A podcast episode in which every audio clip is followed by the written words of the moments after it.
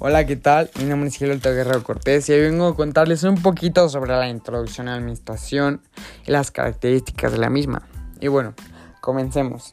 La administración como tal fue reconocida por Frederick Taylor con el concepto de administración científica en 1903, con su ideal que la administración se basa en tiempos y movimientos, en la asignación de tareas, a la obediencia, salarios y mayor producción y eficiencia.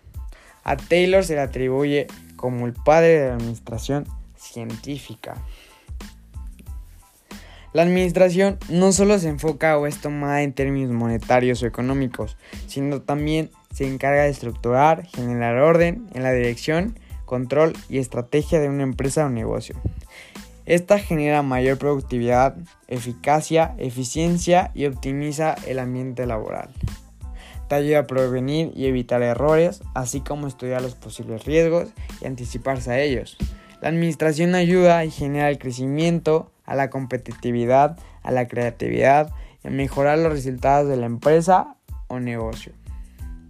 La administración cuenta con cinco características. Universabilidad. Es indispensable en cualquier ámbito social, económico, grupo, social o institución. Versatilidad se adapta a cada necesidad donde es aplicada. Especificidad. Aunque la administración se puede desarrollar en cualquier campo y se auxilia de varias ciencias, su campo de acción es específico. El valor instrumental, su finalidad es práctica, es un auxiliar o medio para poder lograr un objetivo de un grupo, negocio o empresa. Multidisciplinar aplica conocimientos de varias ciencias como las ciencias sociales, las exactas y técnicas.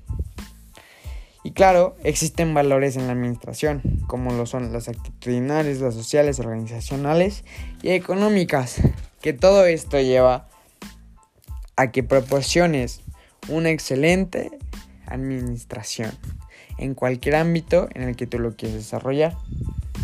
Y bueno, les voy a platicar sobre dos teorías o escuelas administrativas. Una de ellas es la escuela teoría de calidad.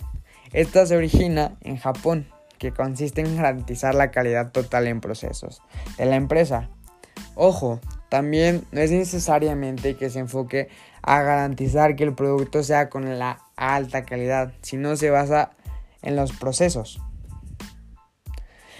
Por eso, este se centra en la fabricación de tu BPS, que su objetivo es que la empresa logre la certificación de calidad ISO 9000.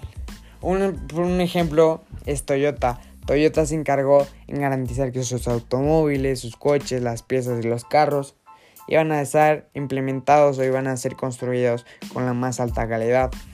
También una de las cuales es Santa Clara. Santa Clara proporciona que su leche es de la mayor calidad de vacas pasteurizadas y sin conservadores, como otras. Ahora, la administración emprendedora se basa en proponer y llevar a cabo ideas innovadoras para la empresa y así generar mayor valor a la empresa y producir productos nuevos e ideas dentro de la organización. Esta es una técnica que varias empresas usan que contratan a jóvenes con nuevas ideas, que esto ayuda para que generen productos, generen generen nuevos ingresos a base de sus ideas. Otra de las cuales se puede retribuir a esto, incluso la política. La política utiliza ideas innovadoras para jalar gente. Y bueno, eso es todo por hoy y espero verlos en un nuevo podcast. Gracias.